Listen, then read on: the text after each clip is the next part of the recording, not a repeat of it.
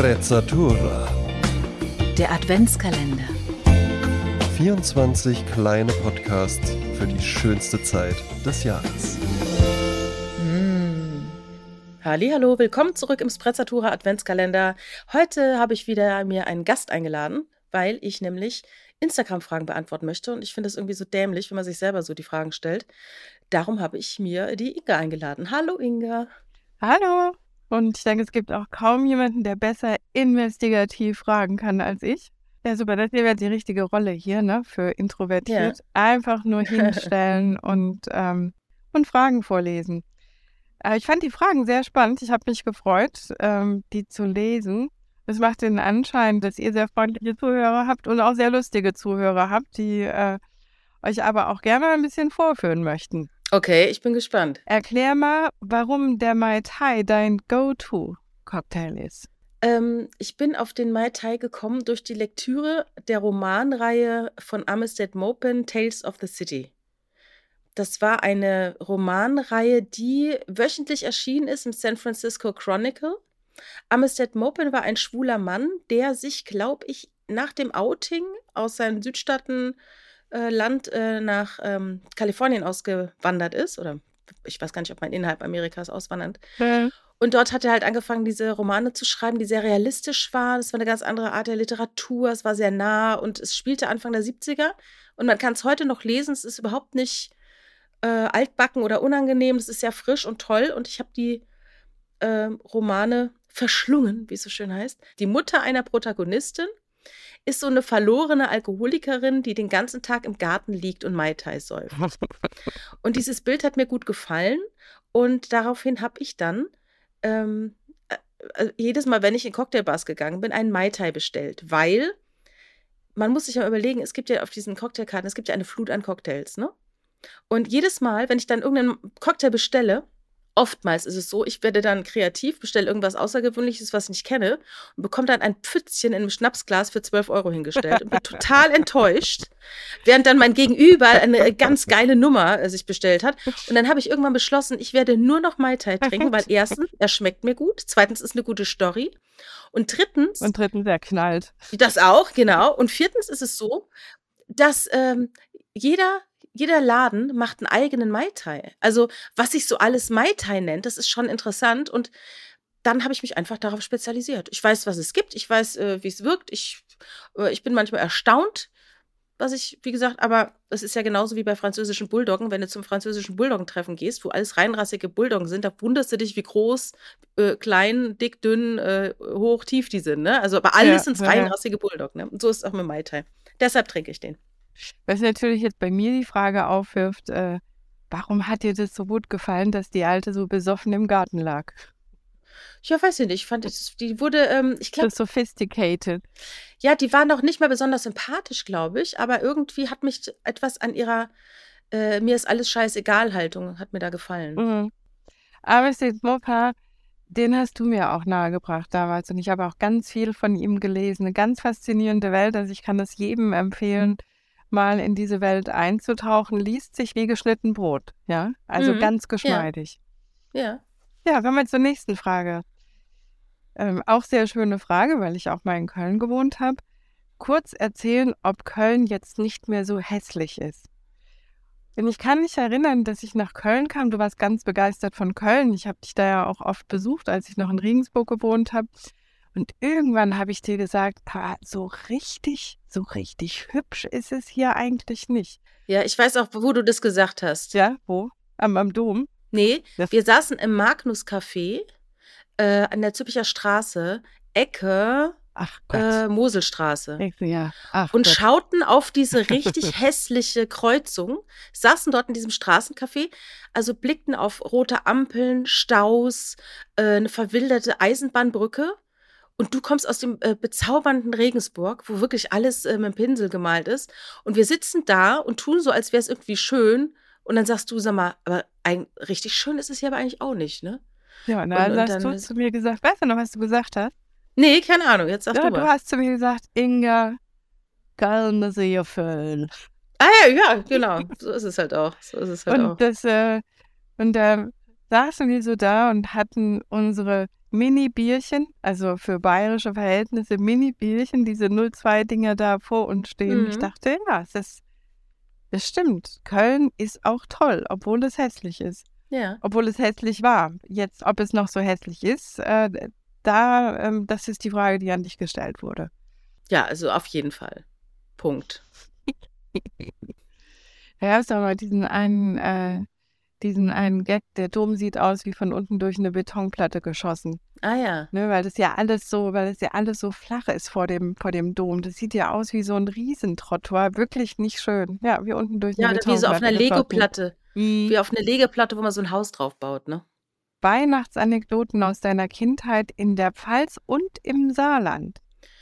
Ähm, ich habe Weihnachten fast immer im Saarland gefeiert, weil meine ganze Familie dort gelebt hat. Und äh, da gibt es keine großen Anekdoten, außer, ich weiß gar nicht, ob ich das mal erzählt habe. Da war einmal mein Opa, der sagte mir äh, an Heiligabend, da wurde bei uns immer das Wohnzimmer zugesperrt. Also meine Urgroßeltern und meine Großeltern wohnen in einem Haus. Ja. Die Urgroßeltern hatten unten eine Wohnung und die, also im Erdgeschoss, die Großeltern im ersten Stock. Und oben im ersten Stock wurde dann halt Heiligabend gefeiert, aber unten auch. Also es waren dann immer die, ähm, die Wohnzimmer, die Bescherstationen sozusagen, aber oben wurde gegessen. Und da wurde immer die Wohnzimmertür zugemacht. Ich ging mit meinem Vater in die Kirche und als ich zurückkam, war das Christkind da. Boah, schön. Und da sagte mein Opa, "Oh, ich war eben im Hof und da war der Esel vom Christkind und der hat mich so getreten. Ne, oder das Rentier, was auch immer, ne? Und ich war richtig fertig. Ich dachte, ach du Scheiße, hat der den Opa getreten, ne? Und dann ähm, habe ich durchs Schlüsselloch gelinst im Wohnzimmer, um zu gucken, was da gibt. Und dann ist ein ganz kalter Windhauch von, von drinnen in, an mein Auge. Und dann hieß es auch, ja, da hat das Christkind, es pustet dir in die Augen, wenn du da reinguckst, ne? Also so Zeug. Also so, so Zauberquatsch, ne? Wo man dann irgendwann fragt, wie lange wollen die einfach äh, das Kind dann verarschen mit so Lügengeschichten, um dann später zu erzählen, man soll nicht lügen, ne? Und, wann bist du draufgekommen? Ich kann es nicht sagen, das muss so Grundschule gewesen sein, denke ich mal. Da gab es immer die, die armen Kinder, die dann immer noch an den Nikolaus geglaubt haben mit zehn. Bis Ja, man dann, ne? die waren dann auch früh schwanger. genau. Ja, Ja, aber es, es gab keine große Anekdote. Mein Vater könnte jetzt erzählen, wie sein Vater irgendwie den brennenden Weihnachtsbaum aus dem Fenster geworfen hat und so, aber es gab es bei uns alles nicht, weil es ganz friedliche Weihnachten.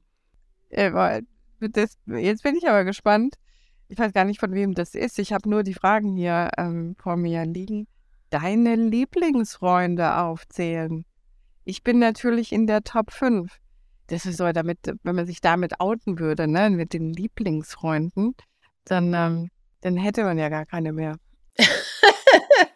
Ich weiß, wer die, äh, wer die Frage geschrieben hat und darum sage ich, Clara, natürlich bist du in den Top 5 meiner Lieblingsfreunde. Hm.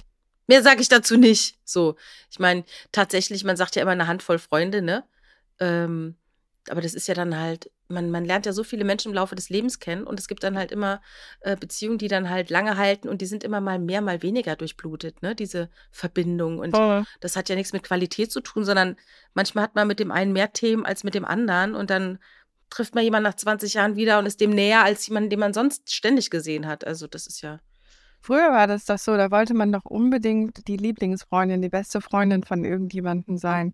Und ich hatte nie eine beste Freundin. Also ich hatte nie eine Freundin, zu der ich jetzt sagen kann, du bist meine beste Freundin, weil da einfach mehrere waren, auch Jungs, die ich, die ich toll fand, mit denen ich viel Zeit verbracht habe. Und ich fand das so komisch, dieses Krönen Mhm. äh, zu einer Lieblingsfreundin oder zur besten Freundin. Das hatte sowas von, wir sind eine Einheit gegen den Rest der Welt, aber Ja, man ja. darf uns auch nie auseinanderbringen. Ne? Das, hat, das fand ich zu symbiotisch. Ähm, Ja, das gibt es ja heute mit diesem BFF, ne? Best Friends Forever. Und das ist ja auch so Ja. ein Druck, der dann auf einen ausgeübt wird, wenn es Ja. dann heißt, du bist jetzt meine beste Freundin. Meine, Oh mein Gott, was wird jetzt von mir erwartet, ja? Äh, darf ich jetzt niemand anderen mehr treffen, mich niemandem anderen Mhm. anvertrauen, weil jetzt äh, wir jetzt so, äh, ink äh, nicht inklusiv, wie heißt es, exklusiv sind, ne? Das ja, aber das war äh, ja auch ganz oft so, ne? Also so kann ich mich noch erinnern, in der Schulzeiten dieses Exklusive, wenn sich dann die, diese Lieblingsfreundin oder besten Freundin mit anderen getroffen haben, ähm, heute will man sagen, socialized haben, äh, dann gab es ein bisschen Ärger im Paradies. Was sind deine Lieblingsweihnachtslieder? Ich hatte ja so eine Sprezzatura Christmas Spotify-Liste zusammengestellt, die findet man auch in den Show Notes. Und da sind eigentlich alle drauf, muss ich sagen. Ähm, ich mag eigentlich weniger dieses typisch deutsche, beseelte, traurige, melancholische, stille. Ähm, sondern ich finde es wirklich viel lebensbejahender, diese amerikanischen Christmas Carols. Wow. Und mein absoluter Lieblingssong ist The Christmas Song. Chestnuts roasting on an open fire. Jack Frost snipping at your nose. Merry Christmas to you. Und somit ist auch die nächste Frage beantwortet. Da steht nur Singen, Ausrufezeichen. Ja, ich habe, ich, ich könnte diesen Song, ich habe wirklich überlegt, ob ich den Song schön singe, aber ich meine Stimme ist momentan so angeknackst, ja, weil ich habe Erkältung, wie jeder gerade, der cool ist, ne?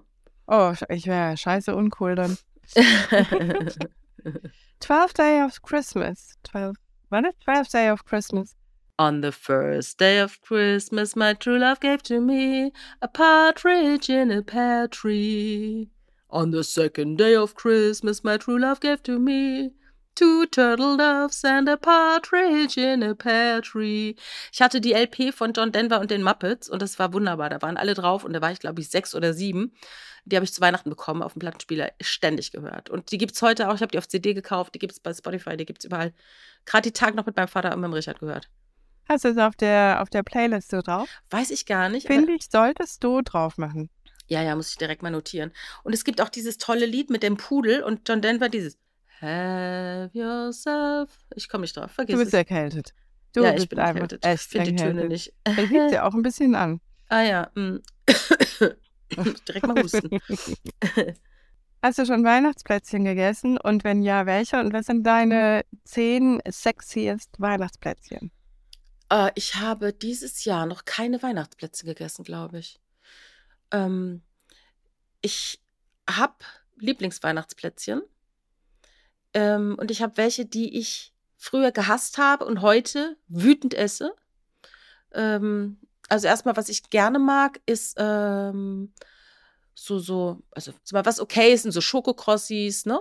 Oder so Spitzbuben, weißt du, wo so zwei Platten übereinander gelegt werden und in der einen ist so Marmelade drin, ne? Oder auch so Terrassen. Oh Gott, das mit, das mit ist dem echt Top, Top Puderzucker, 1. Terrassen. Ja, beste. Dann Schwarz-Weiß-Gebäck, catcht mich immer. Finde ich richtig Also gut. mit Zimtsterne, ich liebe ja Zimtsterne. Nee, kannst du von mir haben. Brauche ich gar nicht. Gut. Zimtsterne ist, hat nichts mit mir zu tun. Genauso wie Kokosmakronen habe ich schon zu viele trockene und beschissene Kokosmakronen. Oder so Anisplätzchen. Bäh. Bäh. Nee, kann ich nicht essen. Was mit, ähm, was ich wirklich liebe, sind Vanillekipferl. Ja, Oh. die sind auch gut. Die zergehen ja einfach im Mund, ne? Die mag ich auch Ja, ganz aber gerne. selber Vanillekipferl mache ich ja eigentlich jedes Jahr, bis auf dieses Jahr. Dieses Jahr mache ich, äh, will ich mal ein bisschen zuckerfreier leben.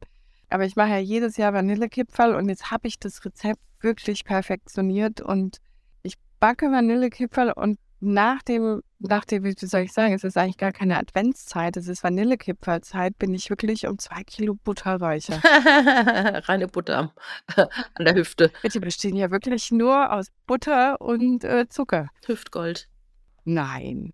Welche Schönheits-OP wirst du machen und warum? Man hat ja, wenn man, wenn man jung und straff ist, dann sagt man ja, niemals würde ich das tun. Niemals. Also, ich finde ich unmöglich, ne?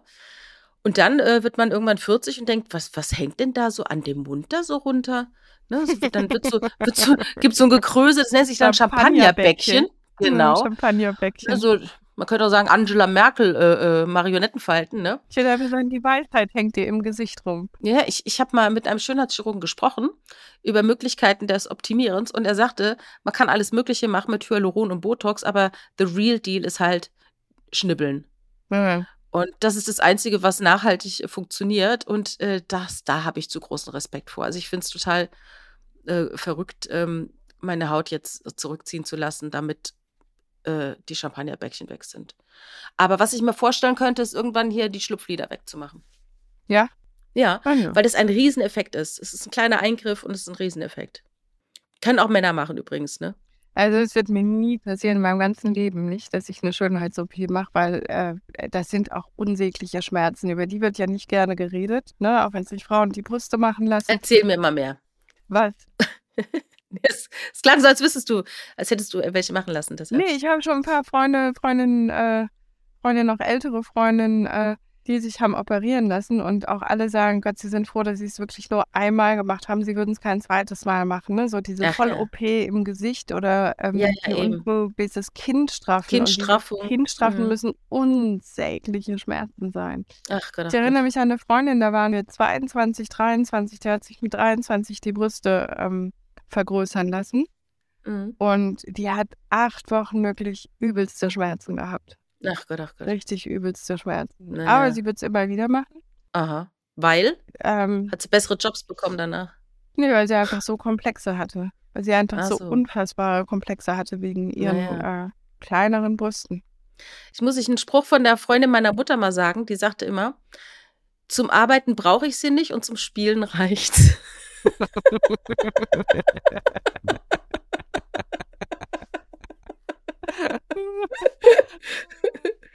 ha, ich niemals vergessen. Oh Gott, hoffentlich vergesse ich den nicht. Dass du dir sowas merken kannst. Ich denke immer, oh Gott, ich darf das nicht vergessen. Der ist so gut, ich darf das nicht vergessen. ja, wunderschön. Erzähl dein größtes momentanes Geheimnis. Das finde ich ja total bescheuert. Ich mag diese Konkretisierung momentan. Gehört mir ausnehmend gut. Ja, aber, aber mich gefällt auch die, ähm, äh, diese Diskrepanz zwischen Geheimnis und öffentlichem Podcast. aber ich erinnere nur an eine, eine Tom Lever-Zeile, wo er sagt, äh, mein größtes Geheimnis ist, dass ich keins habe. Und dein größtes Geheimnis ist, dass du wirklich eins hast. Oh, schöne Antwort. Das ist, was ich aber auch gerade überlegt, was wäre mein größtes momentanes Geheimnis?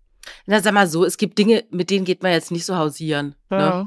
Also ich habe jetzt aber, mir ist ja der Zahn gezogen, dass ich irgendwelche individuellen krassen Geheimnisse haben könnte, weil es kann einem ja nichts individuell krasses passieren, was nicht auch anderen Menschen in der Menschheit schon irgendwie, irgendwann, irgendwo mal passiert ist oder jetzt auch gerade passiert. Und je mehr Menschen wir werden auf dieser Welt, desto unwahrscheinlicher ist es, dass du einzigartig bist, in welcher Art auch immer. Und das ist sehr beruhigend, oder?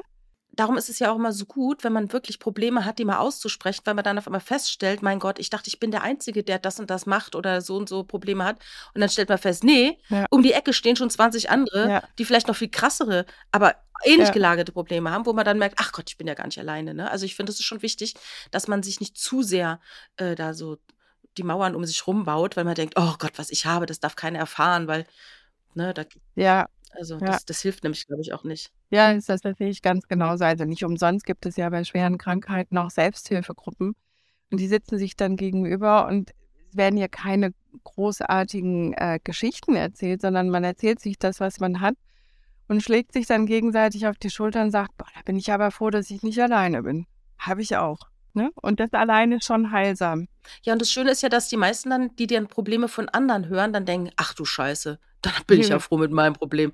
Und es ist, glaube ich, von Plato oder von meiner Chefin aus Bad Schwalbach am Café Platte, die hat es nämlich auch immer gesagt, wenn jeder äh, seine Probleme in seinem Rucksack hätte, ne?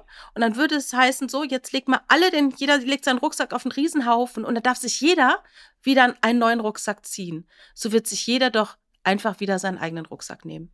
27 oder 28, da hatte ich eine schwere Trennung hinter mir, war wirklich totunglücklich ähm, und aber auch unglücklich mit dem Leben und war so überhaupt noch gar nicht angekommen, wie das ja manchmal so ist, kurz nach dem Studium. Und da hast du mir diese Geschichte erzählt und die kenne ich bis heute und ich erzähle sie heute auch anderen und sie hilft mir immer wieder.